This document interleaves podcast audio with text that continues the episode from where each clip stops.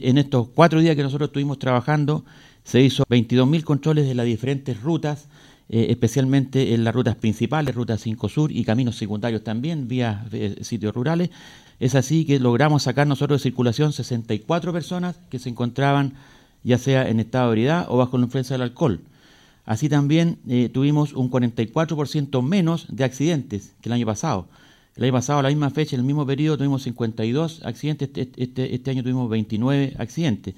Por lo tanto, es, eh, un, dato eh, favorable.